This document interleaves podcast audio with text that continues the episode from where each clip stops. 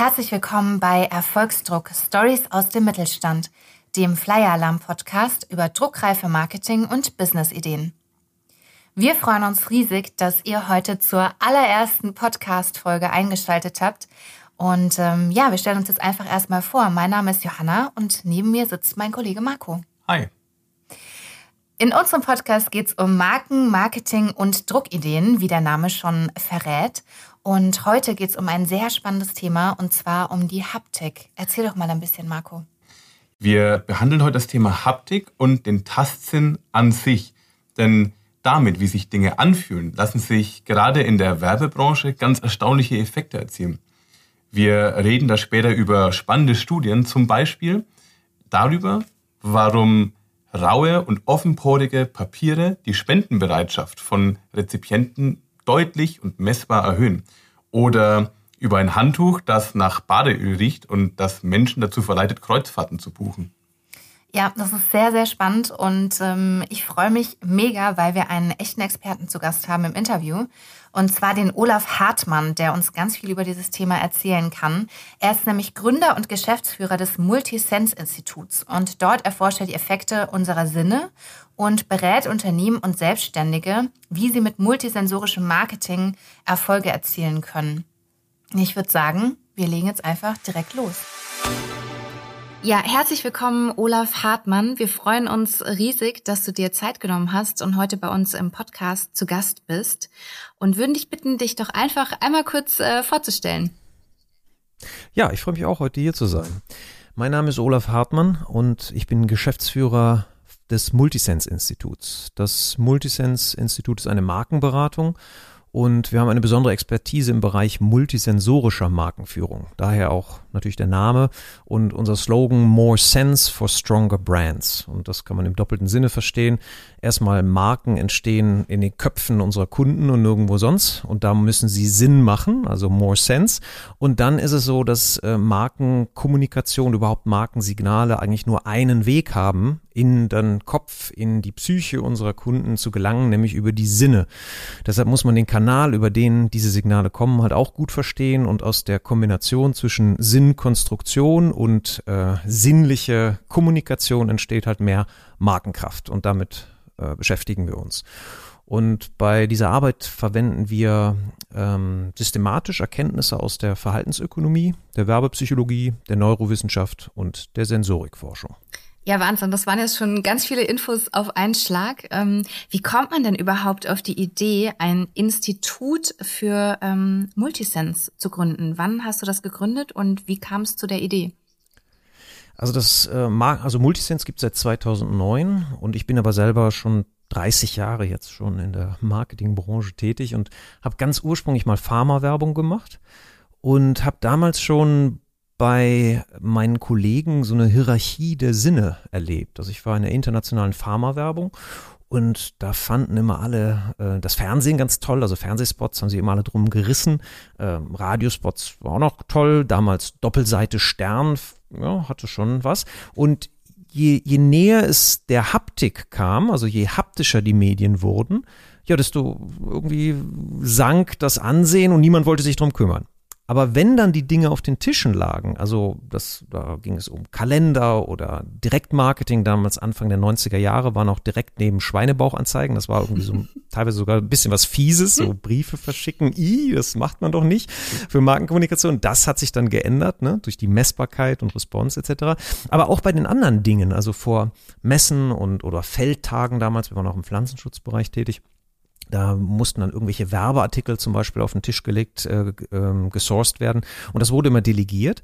Und wenn die Dinge dann auf dem Tisch lagen, dann kamen aber die ganzen Kollegen immer zusammen und hatten alle leuchtende Augen und hatten auch alle eine Meinung. Und das fand ich ganz faszinierend. Ich so, hört mal Jungs, also keiner von euch will sich strategisch darum kümmern. Aber wenn ich bisher irgendwie was verstanden habe, dann ist doch Emotion und Information zusammen irgendwie eine clevere Kombi. Äh, warum will sich, also da ist irgendwie Potenzial und habe mir gedacht, hey, haptische Markenkommunikation, das ist eine Marktlücke und bin dann von dem Pharmakonzern weg und habe dann eine Agentur gegründet, die auf haptische Markenkommunikation spezialisiert ist, auch heute noch. Und die heißt auch Touch More, äh, ist im Namen schon eingebacken. Sehr so musste cool. dann aber erstmal feststellen, dass die Leute den Begriff Haptik gar nicht kannten damals. Das äh, Optik und Akustik war jedem ein Begriff, aber Haptik kannte niemand. Also es hat dann ein bisschen gedauert, um diesen Gedanken in den Markt zu tragen. Ähm, aber da kam uns dann die Gehirnforschung auch ähm, zu Pass. Also die so um die 2000er Jahre gab es eine Explosion von so bildgebenden Verfahren und dann wurden da auch ganz, äh, ganz schrille Nutzenversprechen formuliert. Wir werden jetzt bald den Kaufknopf im Gehirn finden oder so, aber ähm, das, das hat sich nicht erfüllt. Aber das, was sich erfüllt hat, ist, dass äh, klar wurde, okay, da ist etwas, was passiert. Es ist halt ein Unterschied, ob ich etwas sehe oder ob ich etwas sehe und dabei anfasse. Und im optimalen Falle sogar sehe, anfasse und dabei noch was höre, was zum Beispiel auf Messen der Fall sein kann, ne? also haptische Verkaufshilfen auf Messen oder ähnliches. Und was da die Neurowissenschaften uns äh, sehr schön gezeigt haben, ist, dass das, was ich aus der Praxis beobachtet habe, dass die Menschen, wenn sie Dinge in die Hand nehmen, sich besser erinnern können und auch viel Emotion dabei entsteht und dadurch das ist eigentlich der Grund für die Erinnerung, weil das Ganze emotionalisiert, aber auch andere Gedächtnisspuren hinterlässt. Und das konnten wir bei diesen bildgebenden Verfahren sehen, dass mit jedem zusätzlichen Sinn halt 1000 Prozent mehr Spannung im Kopf dazukommt. Und das erklärte diese ganzen Effekte. Und dann war zu der Zeit das aber noch wirklich unbekanntes Terrain und irgendwie hatte ich da scheinbar so ein Faible für, Dinge zu tun, die noch keiner vorher getan hat oder Öffentlichkeit dafür zu schaffen. Und dann hab, haben wir das erste Forum für multisensorisches Marketing zusammen mit der Deutschen Messe ins Leben gerufen und haben dort äh, Gehirnforscher, Praktiker, Werbepsychologen aus allen Disziplinen zusammengebracht und darüber diskutieren lassen, was heißt denn das eigentlich? Und was heißt eigentlich multisensorische Markenführung? Und warum machen wir das teilweise sogar unbewusst schon, aber jetzt verstehen wir es besser und wie geht das in die Zukunft? So, und aus dieser Initiative heraus war, habe ich mich selber in so einem Fluss von Forschung und mit einem sehr großen Netzwerk wiedergefunden und habe dann entschieden, daraus eine Beratung zu machen, weil das Ganze dann in die Praxis zu übersetzen, ist dann doch nicht mal ebenso getan, sondern es muss eben Anschluss, äh, anschlussfähig gemacht werden an die normalen Prozesse der Markenführung. So gerade um das Jahr 2010 rum, als die Digitalisierung so richtig Fahrt aufgenommen hat, hieß es ja, Printzeit tot, die Tageszeitungen gehen zurück, die Auflagen sinken und so weiter. Aber dennoch gibt es nach wie vor Zeitungen, gedruckte Zeitungen, gedruckte Zeitschriften und auch genug gedruckte Werbung. Also sagst du ja, der mhm. Trend geht definitiv nicht weg von gedruckten Dingen, die man anfassen kann. Also mit äh, Nietzsche nicht gesprochen, äh, Print ist tot, ist Print tot?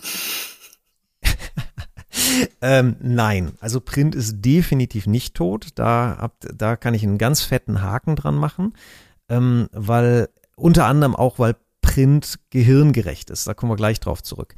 Das andere, was ihr aber gerade gesagt habt, das ist schon der Fall. Also natürlich die Printauflagen gehen zurück und die Rolle von Print ändert sich auch.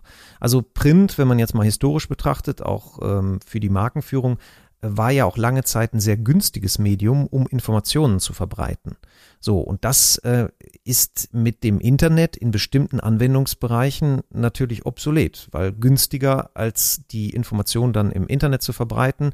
Ähm, zum Beispiel, nehmen wir mal früher an den Tankstellen gab es immer noch diese Anzeigenblätter mit diesen ganzen Kleinanzeigen, ja. Das wurde natürlich in einer viel höheren Effizienz und viel besser von eBay und Kohorten danach abgebildet. Und dann gibt's die auch nicht mehr. Ähm, auch die Tageszeitungen kämpfen eben mit dem demografischen Wandel. Ne? Die Jüngeren ähm, lesen weniger, lesen auch weniger lange Texte. Das Interessante ist aber, dass trotzdem Print auch für die jüngere Generation einen hohen Wert hat. Also nur mal so eine kleine Beobachtung, wenn, wenn Influencer äh, über sich selber einen Artikel im FATS-Magazin haben, dann die sind stolz wie Oscar. Das ist hm, eine mm, das extrem stimmt, ja. harte, das ist eine extrem harte Währung für die. Ja, das heißt Print, da scheint etwas eingebacken zu sein, was direkt mit Wertigkeit verknüpft ist. Mm. Ne? Also dieses einmal schwarz auf weiß, das ist auch im Sprachgebrauch schon schon drin. Also da da, da steckt etwas, ähm, da wird etwas abgebildet, was Haptik an sich ausmacht, nämlich wir können uns halt sehr leicht auch im Sprachgebrauch, oh, da habe ich mich versehen, ja, wir können uns auch ver verhören, oh, da habe ich mich verhört. Aber man sagt nicht, oh, sorry, da habe ich mich verfühlt. Mhm. Und ja. wenn wir jetzt mal, äh, da muss ich jetzt mal kurz reingrätschen, weil ich das einen sehr spannenden Aspekt auch finde mit der Wertigkeit, ähm, den du da jetzt aufgemacht hast. Wenn wir jetzt mal konkret uns äh, Print im Marketing anschauen, ähm, würdest du sagen, da ist das eben auch so mit der Wertigkeit? Das liest man ja so ein bisschen aus deinem Buch auch raus. Ja, richtig. Ähm, also das, ich habe genau, das ist vielleicht auch Teil der Geschichte, wie ich dazu gekommen bin, weil ich das tiefer verstehen wollte und diese ganze Forschung in ein Modell hm, halt irgendwie überführen wollte, weil ein Modell ist immer hilfreich, ist eine Denkhilfe im Alltag. Alle, alle Modelle sind falsch und manche sind nützlich. Da war ein Bedürfnis von, von mir, sozusagen diese, diese Effekte der Haptik, die nachweislich da waren, in irgendwie zu beschreiben. Und daraus ist Touch äh, entstanden, das Buch Der Haptikeffekt im multisensorischen Marketing. Und darin beschreibe ich auch, dass eben im Marketing die, die Haptik eine ganz wichtige Rolle hat bei dem Thema Glaubwürdigkeit und Wertwahrnehmung. Und dass, ähm, dass dieses Wort verfühlen nicht existiert in unserem Sprachgebrauch, heißt ja auch, dass das dahinterliegende Konzept nicht existiert. Das heißt, scheinbar ist das, was wir spüren, für uns immer automatisch die Wahrheit. Und das ist natürlich in einer Zeit, wo wir alle werbeskeptisch sind und Werbung auch niemand fragt, wacht morgens auf und sagt, ach, bitte bewerbt mich jetzt mal. Das ist so ungewollte Kommunikation und die wir permanent anzweifeln.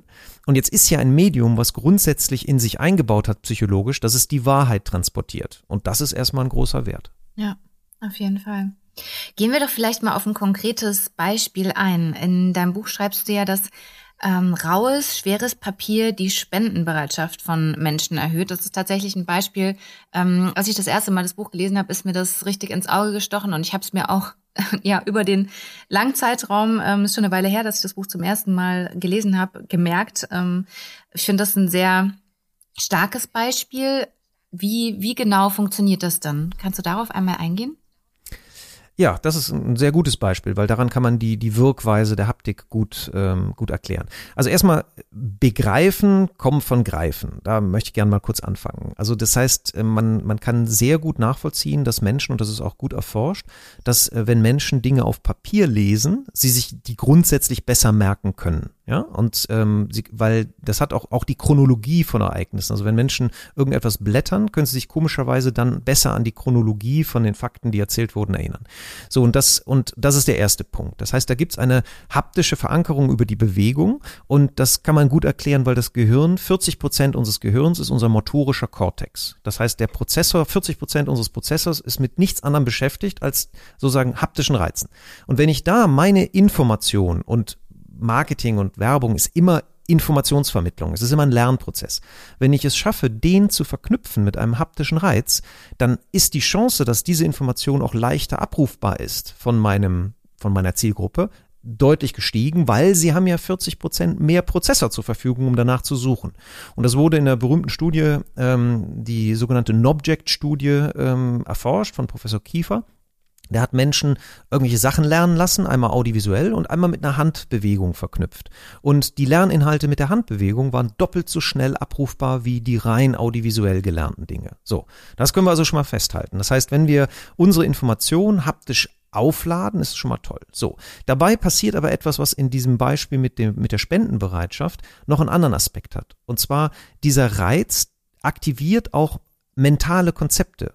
Und die färben unsere Wahrnehmung. Also an dem Beispiel von der Spende, das war ein, ein, Spendenaufruf, den Leuten wurde was gezeigt, hier guck mal, da ist was Schlimmes passiert, bitte spendet. Und dann haben drei Prozent der Leute auf diese Weise gespendet. Ähm, ähm, und zwar mit einem Klemmbrett. Also sie kriegten immer ein Klemmbrett in die Hand. Und die, die, die, diese, dieser erste, dieser erste äh, Zustand war, da war das Klemmbrett von hinten einfach glatt. So, und im zweiten Durchlauf haben sie den Leuten das Klemmbrett in die Hand gegeben und von hinten mit rauem Schmirgelpapier versehen. Ja, das kann, kann sich jeder vorstellen, diese unangenehme raue mhm. Struktur. Und plötzlich haben 25 Prozent gespendet. Okay, das ist schon ein deutlicher und Unterschied, ja. Das ist ein deutlicher mhm. Unterschied. Und da denkt man so, hm, was ist denn da passiert? Und, und was da passiert, und wenn man die Leute gefragt hat, warum haben sie jetzt gespendet? Dann hat keiner gesagt, ja, weil das Klemmbrett von hinten rau war. Das heißt, da passiert etwas auf einer unbewussten Ebene, was danach die Informationsverarbeitung massiv beeinflusst. Und dieses, diese raue Struktur aktiviert nämlich in unserem Kopf das mental das Konzept Gefahr. Raue Dinge, daran kann man sich verletzen. Ja, ich habe einen rauen Tag gehabt. Ja, das ist aber jetzt äh, eine raue Art, das zu sagen. Das ist auch in unserer Sprache wieder abgebildet. So, und rau ist also Gefahr.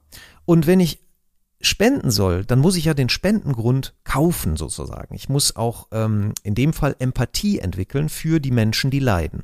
Und wann fällt es mir leichter, wann ist also die mentale Verknüpfung leichter zwischen mir und dem Leid, wenn die Rückseite glatt ist und bei mir alles glatt läuft und ich mich sicher fühle, oder wenn ich diesen ganz unbewussten leichten Reiz der Unsicherheit bekomme, dadurch das mentale äh, Konzept Gefahr aktiviert ist, dann plötzlich fällt es mir viel leichter, mich in die sozusagen Gefahr oder die schwierige Situation dieser Menschen hineinzuversetzen. Und dann ist die mentale Verknüpfung zwischen mir und dem Spenden viel, viel kürzer. Und das erklärt, warum dann plötzlich 22 Prozent mehr Menschen in die Tasche gegriffen haben und Geld ausgegeben Super haben. Super spannend, ja. Aber inwiefern erhöht ein haptisches Marketing tatsächlich dann auch die Kaufbereitschaft von Kunden? Also wenn man dann mit den mit verschiedenen Reizen spielt, hast du da vielleicht auch ein paar nackte Zahlen? Oder vielleicht auch bei dem, bei dem Spenden, wir können auch bei dem Spendenbeispiel bleiben, ist eigentlich egal, oder? Welches von beiden, aber dass man wirklich sagt, es wirkt sich, ähm, wirkt sich tatsächlich ähm, ganz kapitalistisch gesprochen aufs Geld aus. Ja, ja, genau. Also die Menschen, also Berührung lohnt sich. Ja, das kann man einfach so pauschal sagen. Also einmal es ist ja sehr komplex. Das ist jetzt so eine Frage wie nach dem Kaufknopf im Gehirn. Weil man muss ja immer den Kontext betrachten, in der ich Kommunikation, Werbekommunikation oder Verkauf überhaupt anstrebe. Und das heißt, wenn ich die Chance habe im, im Verpackungsbereich, zum Beispiel im Supermarkt, da hat die Haptik einen, einen sehr starken Einfluss auch auf Abverkauf. Und zwar unter anderem, wenn es um Impulskäufe geht. Ganz interessant. Also das wurde auch erforscht. Also da wurde in einem, in einem Setup einfach die Menschen dazu bewegt, Orangen öfter zu, be zu berühren. Also normalerweise hat man ja so eine, so eine Berührungshemmung gegenüber äh, frische Ware, frischer Ware. Da hat früher die Mama gesagt, hier, das will noch jemand anders kaufen, nicht, nicht angrabbeln. So, und wenn da aber ein Schild aufgestellt wird, fühlen Sie die Frische, ja, mhm. dann, dann ist das ja eine Aufforderung. So, das heißt, mehr Menschen berühren die Orangen. So, das Ergebnis, 50 Prozent mehr Spontankäufe von diesen Orangen. Das heißt, das Credo nur, nur schauen, nicht anfassen ist geschäftsschädigend. Absolut, genau. Weil bei diesem Anfassen entstehen unterschiedliche ähm, Effekte. Das eine ist das, was ich beschrieben habe, wenn es jetzt um abstrakte Informationen sind, dann, dann färbt das die Wahrnehmung. Aber auf der, auf der Produktebene ganz, ganz sinn, äh, ganz, ganz einfach gesprochen, in dem Moment, wo ich etwas berühre, dann nehme ich es psychologisch schon in Besitz. Und wenn ich diese Berührung verlängere, dann entsteht durch dieses dieser Besitztumseffekt, der nennt sich auch so, ähm, auch schon direkt eine höhere Wertschätzung gegenüber dem, was ich da, was ich da gerade habe, was ich in der Hand habe. Und das wurde auch sehr, sehr gut erforscht, äh, dass Menschen, die eine äh, Kaffeetasse, das waren in dem, in dem Fall Studenten, äh, zehn Sekunden in der Hand hatten, dann die zweite Gruppe hatte die gleiche Tasse 30 Sekunden in der Hand und sollten danach Geld bezahlen. Und die zweite Gruppe war wieder bereit, bis zu 50 Prozent mehr für diese Tasse zu zahlen. Und das liegt daran, dass der in diesen wenigen Sekunden des längeren Kontakts schon eine Art Identifikation mit diesem Produkt passiert. Und das können wir gut nachvollziehen, wenn wir uns überlegen, wie wir früher Dinge auf dem Flohmarkt vielleicht mal verkauft haben. Habt ihr schon mal auf dem Flohmarkt was verkauft? Gekauft eher. Ich, eher. Gekauft. Ne? Und, und, und wie, wie, wie hast du, also, ähm, also verkauft hast du auf dem Flohmarkt noch nie was? Nee, aber das stimmt schon. Ach, wenn ich, ich habe ja lange in Berlin gelebt und bin dann da sehr gerne auf den Mauerpark-Flohmarkt gegangen. Und ähm, ja. klar, da lebt es davon, dass man an die Stände geht und dann mal die ein oder andere Sache in die Hand nimmt und die so begutachtet und sich dann überlegt, hm, will ich das, will ich das nicht? Ja, und je länger du die in die Hand hast, desto wahrscheinlicher wird es auch, dass du sie dann, zumindest wenn der Preis dann stimmt, und aber je länger du die Dinge in der Hand hast, desto höher bist du bereit, auch dafür zu zahlen. Mhm. Umgekehrt, die Verkäufer berichten alle davon, dass, dass wenn, wenn die Leute, wenn die Käufer ein Kaufgebot machen, dass sie das fast als Beleidigung empfinden. Das ist unverschämt niedrig. Wie? Du fünf Euro für meine Rollerblades? Du hast, du hast du doch nicht mehr. Ja, Wie, das, ja, also die Leute reagieren da extrem emotional drauf. Wobei, wenn du rein vom Homo economicus Standpunkt aus, also nur rein rational das betrachtest, ja, mein Gott, dann kriege ich fünf Euro und muss die Dinger nicht wieder mit nach Hause schleppen. Aber was der Käufer damit tut, er wertet mein Selbstbild ab. Weil ich habe ja irgendwann mal eine Entscheidung getroffen, diese Dinge zu kaufen. Und plötzlich ist das sozusagen Teil von meiner Identität. Und das ist der sogenannte Besitztumseffekt. Und wir schätzen die Dinge, die wir besitzen, immer mehr als die, die wir besitzen könnten. Was das für, für Werbung und Marketing heißt, wenn ich die, die Menschen in den psychologischen Zustand des Ich besitz das schon bringe, dann beeinflusse ich damit massiv deren Wertschätzung gegenüber dem Produkt und die Kaufbereitschaft. Gute Autoverkäufer wissen das. Die Probefahrt ist schon mehr als 50 Prozent der Weg zum Verkauf des, zum Verkauf des, ja, des Autos. Ja. Ne? Ja, aus diesen Gründen leisten sich ja viele Unternehmen wahrscheinlich auch noch tatsächliche haptische Showrooms in den Innenstädten. Ja, also Showrooms haben auf jeden Fall eine ganz wichtige Funktion. Also die, ähm, es ist aber auch, es kann auch digital simuliert werden, ne? weil das, das ist vielleicht noch ein interessanter Aspekt. Weil wenn einmal die multisensorischen Muster etabliert sind, dann können wir die auch monosensorisch aktivieren. Hm, das wäre nämlich auch noch dann, eine Frage dann, von uns gewesen tatsächlich, ob, ob das auch ähm, digital funktioniert, äh, das haptische Marketing. Ja, also die, die, die, unsere haptische Wahrnehmung am, am Schluss nehmen wir immer alles multisensorisch wahr oder versuchen es zumindest. Deshalb sind ja Zoom-Konferenzen auch so anstrengend, weil da fehlen nämlich diese ganzen kleinen unbewussten Reize auf den ganzen anderen Sinneskanälen. Aber wir, wir konstruieren also ähm, und wir, wir gleichen die Wirklichkeit immer ab mit der Statistik unserer Umwelt, mit der Statistik unserer Erfahrung. Und wir können ja mal kurz hier mit unseren Podcast-Gästen mal ein, ein, kleines Experiment machen, nur mit euch auch. Und zwar, ihr stellt euch mal vor, ihr seid in der Grundschule mhm. und habt vielleicht noch den Raum von eurem ersten Klassenzimmer im Kopf, ja, wie der so aussieht. Ich sehe Frau Vogel direkt vor mir. Super, gut. Und ähm, ihr kommt in diesen Raum morgens rein und da wurde die Kreidetafel, die so, so früher rauer Schiefer war, aber heute auch noch irgendwie eine raue Oberfläche, die wurde frisch gewischt und da rieselt so ein bisschen der Kreidestaub. Und deine Mutter hat dir morgens die Fingernägel oh, gerade geschnitten. Oh Gott, das ist so Und die setzt sich jetzt mit einem Quietschen. So, und du reagierst schon darauf. Bei mir stellen sich beim, mm. beim Beschreiben auch schon die Nackenhaare auf. Sieht den Rücken doch hinunter, nur, ja. Furchtbar. Ja, und und, und weil es haben doch eigentlich nur Schallwellen dein Ohr getroffen. Also wie kann es denn sein, dass du jetzt so körperlich darauf reagierst? Weil dein Gehirn das gesamte multisensorische Muster, was damals, was du erlebt hast, wieder reaktiviert. Mhm. So, das heißt, wenn du es schaffst, multisensorische Erlebnisse mit Marken oder ja, mit Marken zu, zu kreieren, kannst du die danach auch sozusagen simuliert oder durch einen, durch einen kleinen Trigger äh, wieder reaktivieren. Das, ist ja dann eigentlich in Verbindung auch mit der Kraft des Storytellings, oder? Also wenn ich es schaffe, online eine gute Geschichte zu erzählen, die dann auch äh, Sinneswahrnehmungen äh, triggert, dann sozusagen kann ich das schaffen, dass die haptischen Reize auch auf eine Art in der Vorstellungskraft ja, genau, aktiviert werden. Richtig, dass sie auch in der Vorstellung wieder reaktiviert werden. Beziehungs Am stärksten natürlich. Mh? Beziehungsweise könnte man sie auch andersrum angehen. Wer einmal ein, zum Beispiel ein, ein Werbeartikel, der besonders wertig erscheint, ausgegeben hat und dann online wieder wahrgenommen wird vom Rezipienten oder der Rezipientin, ähm, der hat dann eine viel effektivere Werbung online. Oder? Ja, also nehmen wir mal ein simples Beispiel, was vielleicht noch viele kennen, der klassische blaue Nivea-Ball. Ja, wenn ich einmal mit so einem blauen Strandball am Strand gespielt habe, dann, dann kann der als Visual natürlich in der Werbung auch wieder wunderbar äh, dazu dienen, die gesamte multisensorische Erfahrung des am Strandseins und das, ihr habt genau das im Kopf, das Rauschen der Wellen, das Kreischen der Kinder, das, das Dudeln von einem Radio weit entfernt, ja, dieses, das Knirschen des Sands, es, es wird alles dann reaktiviert. Das heißt, mhm. der, dieser, dieser Ball kann dann einmal sozusagen verankert natürlich wiederum als Symbol dienen. So wie der Geruch ja. von Sonnenmilch.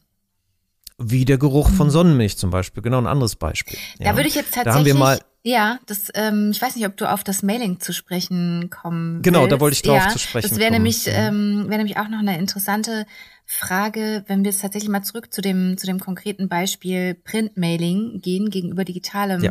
Ähm, ja. Aber erzähl vielleicht dazu gerne die, die Sonnenmilchgeschichte, die finde ich auch sehr, sehr spannend. Ja, ja das, das ist ja direkt miteinander verbunden. Ne? Also das ist also jetzt, jetzt ist, ist ja die Frage, die ich so durchhörte, was heißt denn das jetzt praktisch? Mhm. Ne? Was heißt das jetzt praktisch für Leute, die werben? So, das erste, das Tollste ist natürlich, wenn ich multisensorische Muster etabliere für meine Marke. Nur ganz ehrlich, das dauert sehr, sehr lange. Viel interessanter für Leute kurzfristig ist ähm, sozusagen das taktische Nutzen von diesen multisensorischen Reaktionen des Gehirns. Unter anderem mit den Beispielen, die ich gerade genannt habe, indem man auf existierende Muster zugreift, die dann mental sehr eng mit dem verbunden sind, was ich eigentlich möchte. Bei der Rauheit, ne, das Thema Spende. Ne? Ich möchte Empathie erwecken, dann ist raue Oberfläche gut, weil dann haben die Leute mehr Empathie.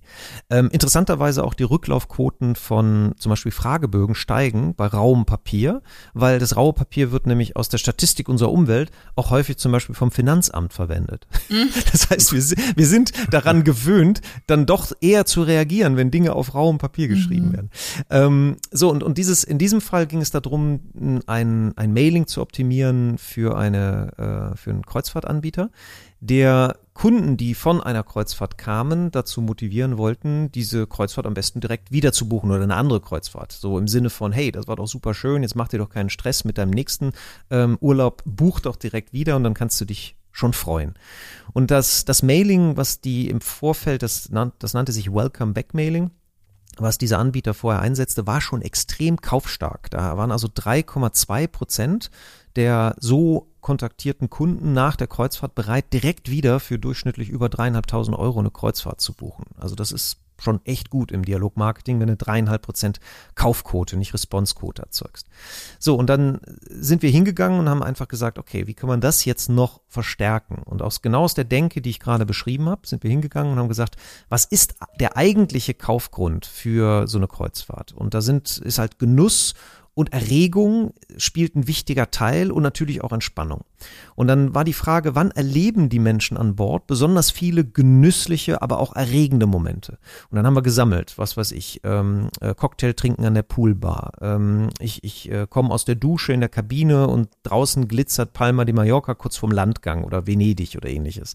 Ja, ähm, ich spiele vielleicht Volleyball an Deck, ne, mit anderen Gästen. Ja, total spaßig, super klasse, freier Himmel. Ich liege auf der Liege und lese den neuen Henning Mankell, neuen Krimi. Ja? Und dann haben wir uns überlegt, was sensorisch in diesen Momenten besonders häufig gespürt wird. Und da kam dann ein Objekt in den Fokus, und du hast es schon genannt, das Handtuch dieses Kreuzfahrtanbieters. Und dann wurde das Mailing inhaltlich identisch gehalten, aber es wurde ein kleines Handtuch hinzugefügt aus dem Originalstoff von diesem Kreuzfahrtanbieter, was dann auch noch bestäubt war mit Sonnenmilchduft. wow. So, und hinter einer Klappe Ihren Lieblingsplatz haben wir schon mal reserviert für Sie. Also diesen Witz hätten die Engländer nicht verstanden. Die Deutschen haben das sofort verstanden. Und die, und die Responsequote ist durch diese sozusagen sensorische, ich nenne es mal sensorisches Tuning, ja, ähm, ist von 3,2 auf 5,4 Prozent nach oben gegangen. Mhm. Das wäre jetzt nämlich noch eine Frage, die mir gerade so in den Sinn gekommen ist. Wir haben jetzt viel über ähm, Mailing-Verstärker, also Werbeartikel oder Giveaways als äh, Mailing-Verstärker gesprochen.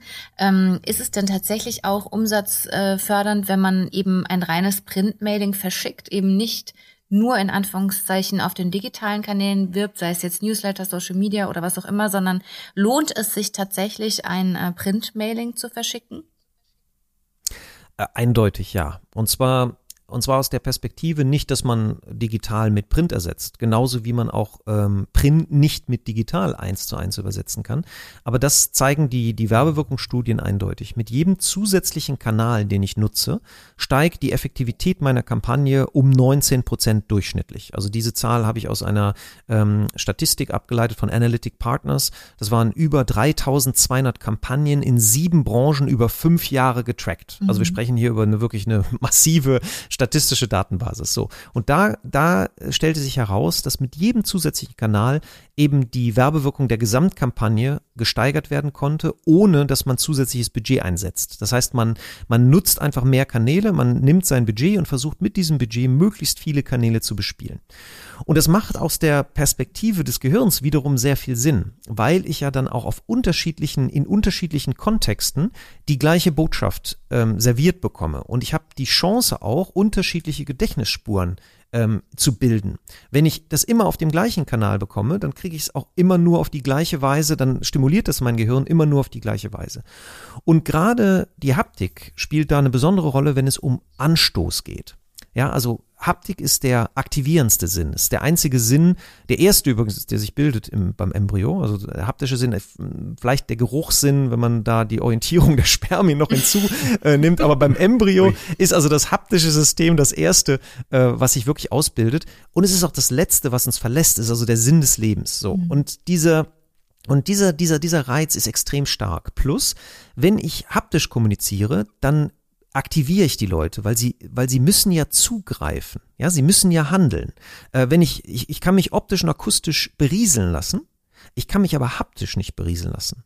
Und dieses Vorurteil gegenüber zum Beispiel Werbebriefen, ja, die wandern sowieso alle in die Mülltonne, da drin steckt eine ganz wertvolle Aussage. Das heißt nämlich, ich kann ihn ja liegen lassen oder direkt wegwerfen, aber wenn ich ihn die, in die Hand nehme, dann ist es physiologisch eine viel stärkere Aktivierung. Und dann hinterlässt dieser Kontakt natürlich auch andere Gedächtnisspuren. Weil Briefkästen keinen Spamfilter haben.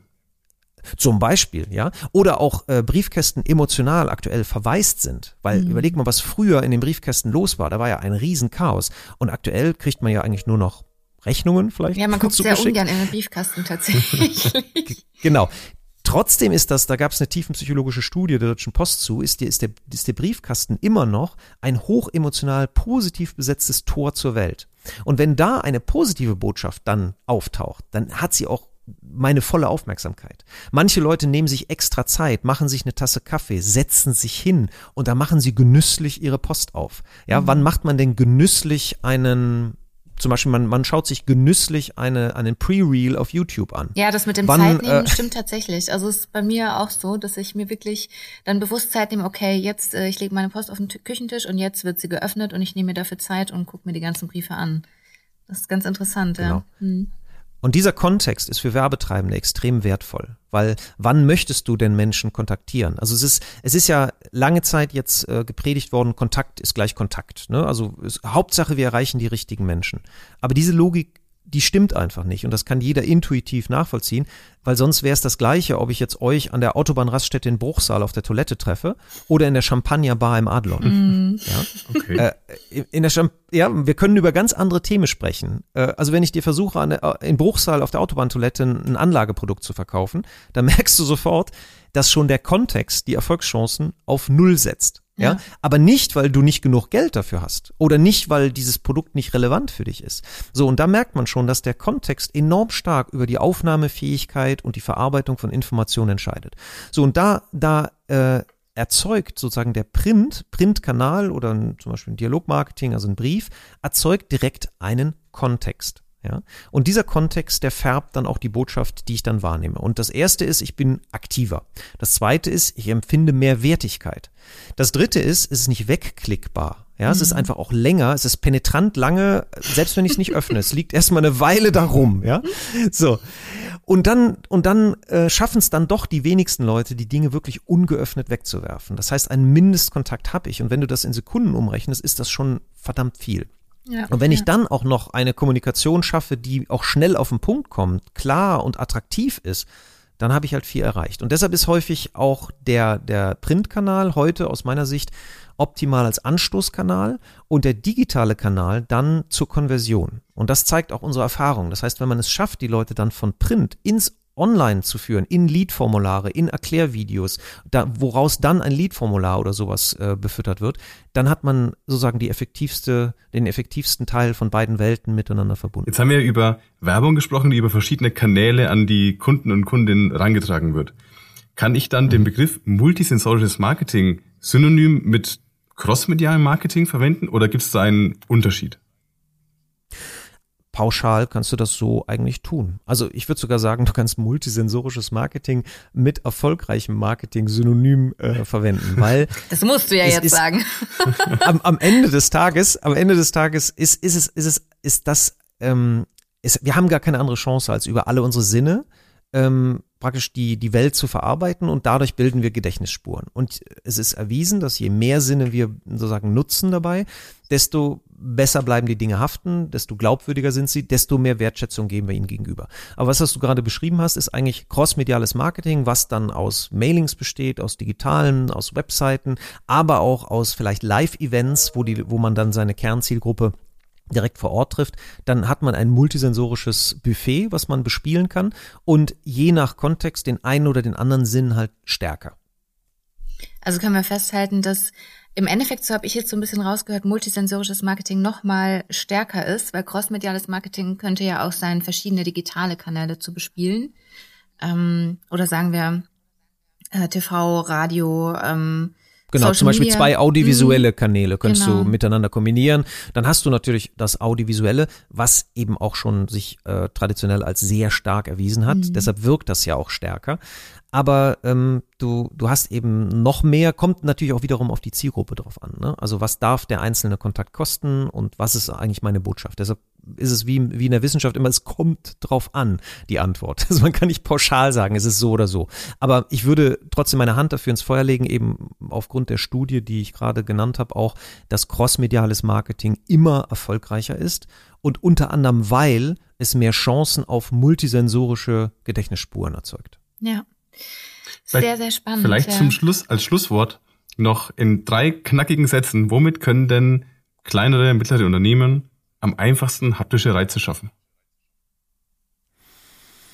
Das ist jetzt wieder die Pauschalantwort wird schwierig. Aber ähm, ich sag mal, ich kann mal den, den Prozess beschreiben, in dem man da vorgehen sollte. Und zwar, man sollte sich als allererstes ausgehend von seiner Positionierung, da sollte man erstmal seine Hausaufgaben machen. Das heißt, was ist, was sind eigentlich die, die kauftreibenden Gründe, warum die Menschen mein Produkt brauchen? Und da gibt es immer explizite Gründe und eben implizite Gründe. Ja? Und die, und die, und das klar zu haben. Und wenn, wenn man das klar hat, dann sollte man sich überlegen, wie mache ich das Ganze spürbar, erlebbar? Ähm, und dafür brauche ich Resonanzfelder. Und was das ist, das ist das, was ich bei dem, bei dem Beispiel mit dem Handtuch genannt habe. Das Resonanzfeld Urlaub, ja, das, das möchte ich reaktivieren, also diesen Entspannung und Genuss des Urlaubs. Und dann gehe ich auf die Suche, welche sensorischen Reize transportieren das denn optimal? Und dann frage ich mich, wie klingt denn Urlaub? Oder, oder wie duftet Urlaub? Und wenn ich diese Antwort habe, dann kann ich hingehen und überlegen, wie baue ich eine Touchpoint, also ein Customer Journey, wo ich Touchpoints habe, wo ich diese unterschiedlichen konstituierenden Reize, die für dieses Resonanzfeld, also für die Bedeutung, die ich anstrebe, relevant sind, senden kann. Und so würde man vorgehen. So, und wo kann man das am leichtesten tun für ein kleines und mittleres Unternehmen? Das beginnt bei sowas Banalem wie eine Visitenkarte. Es gab einen Trend, wo Leute aufgehört haben, Visitenkarten zu drucken, weil alles wird ja digital und alles toll. Und jetzt in Berlin, in der Start-up-Szene, da gibt es den großen Wettbewerb, wer die coolste mhm. Visitenkarte hat. Warum denn? Also es ist ein anachronistisches Produkt. Wir können doch hier Bumpen, glaube ich, war eine von diesen Apps, wo wir einfach Kontaktdaten digital ja, ja. austauschen. Aber man merkt trotzdem, dass es was anderes ist, ob ich dann so eine tolle Visitenkarte, die vielleicht eine besondere Haptik hat, eine besondere Oberfläche, da transportiere ich schon sehr viel, sehr viel über mich, implizit über meinen Anspruch an meine Leistung, ob ich vertrauenswürdig bin, etc. etc.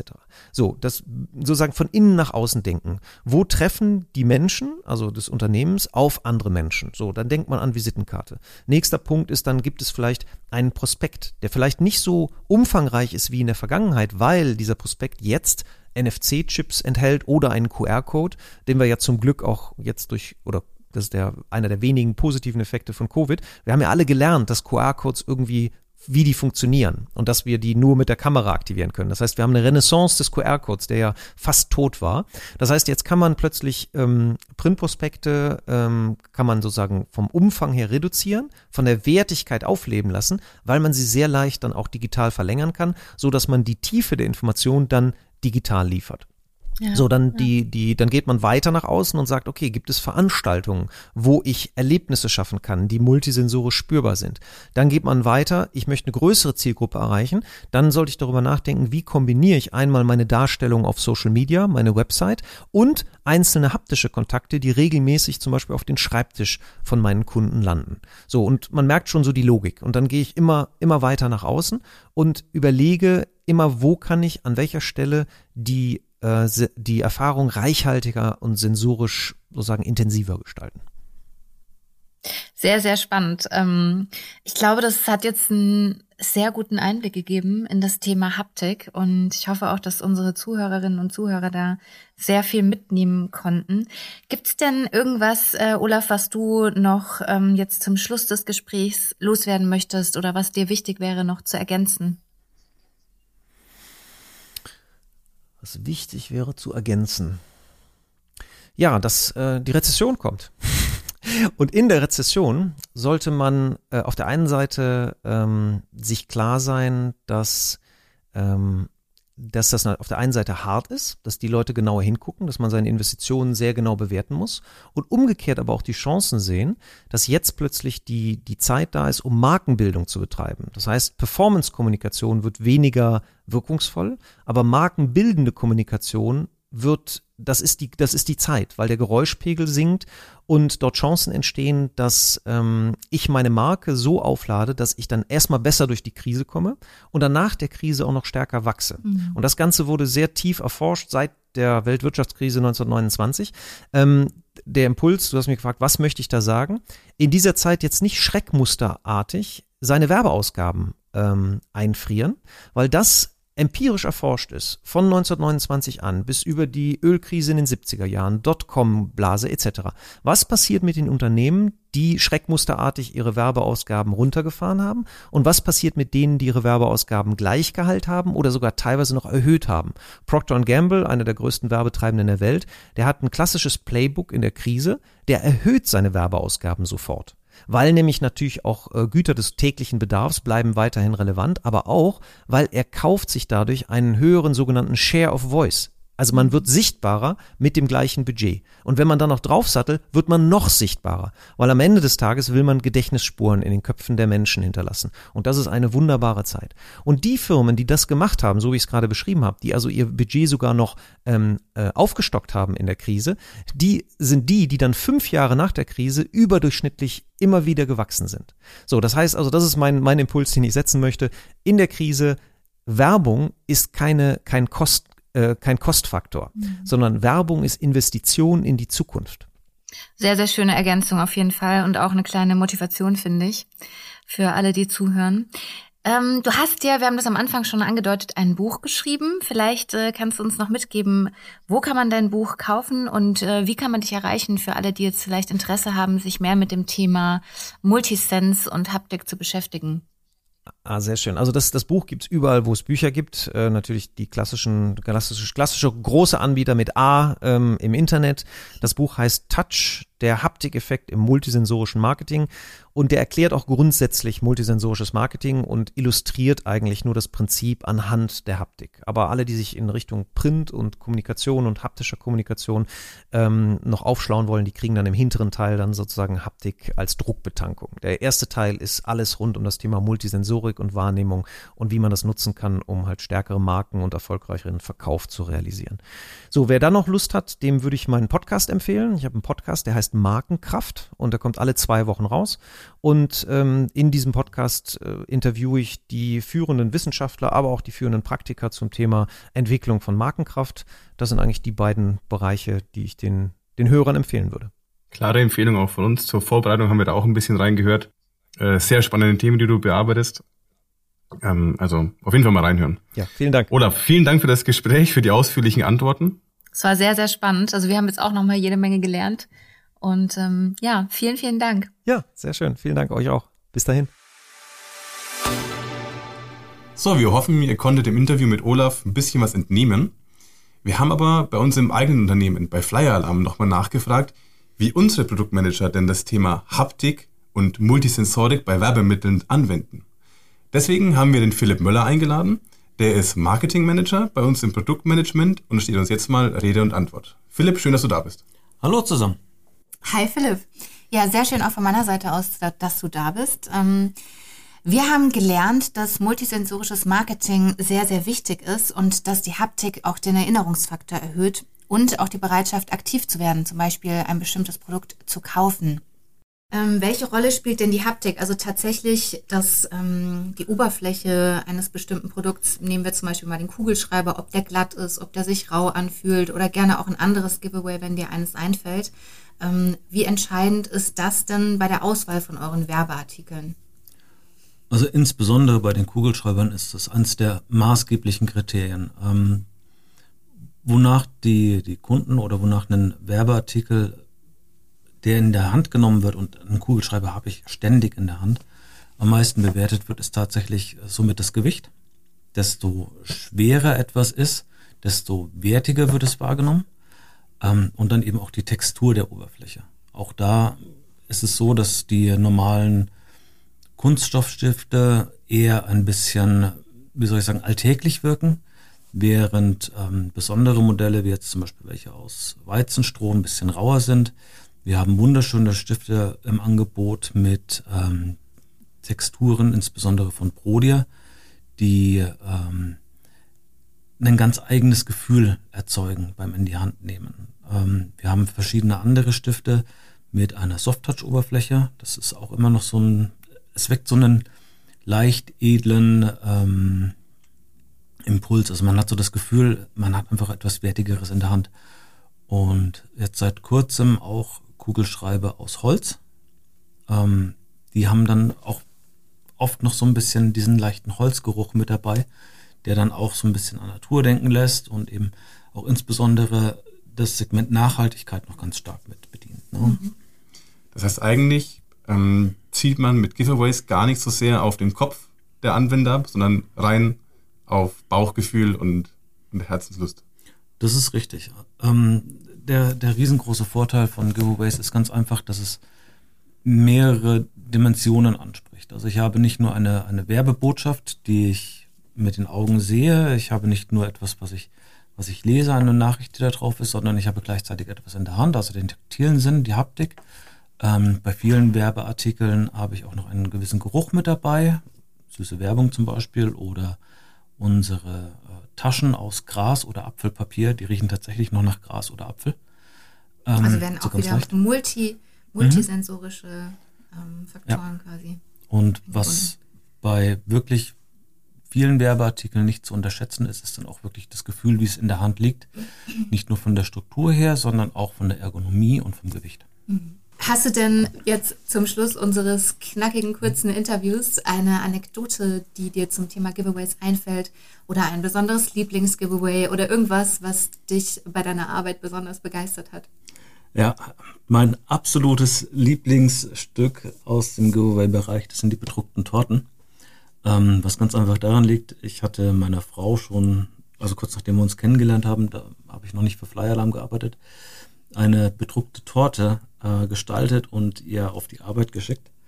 Ähm, ich denke, das hat dann auch zum, zum, zur späteren Ehe mit beigetragen bis zum gewissen Grad. Und ähm, genau diesen Lieferanten mit diesen bedruckten Torten haben wir jetzt auch seit einigen Jahren hier bei uns mit angebunden und exakt dieses Produkt bieten wir witzigerweise jetzt auch bei uns im Shop an.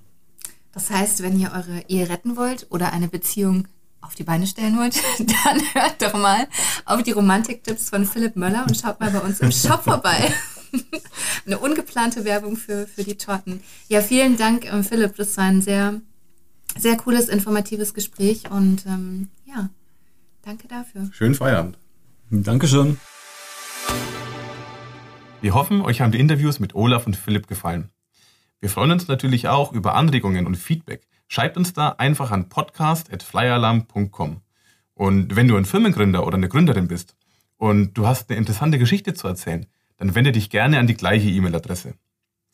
Wenn du Lust hast, dann lass gerne eine Bewertung bei iTunes da oder abonniere uns bei Spotify oder wo man sonst so Podcasts hören kann. Ja, wir würden uns auf jeden Fall riesig darüber freuen. Und ja, Marco, das war sie schon, die allererste Folge von unserem Podcast Erfolgsdruck Stories aus dem Mittelstand. Ich bin sehr, sehr gespannt, was da noch so alles kommen wird. Wir freuen uns auf jeden Fall schon riesig auf die nächste Folge.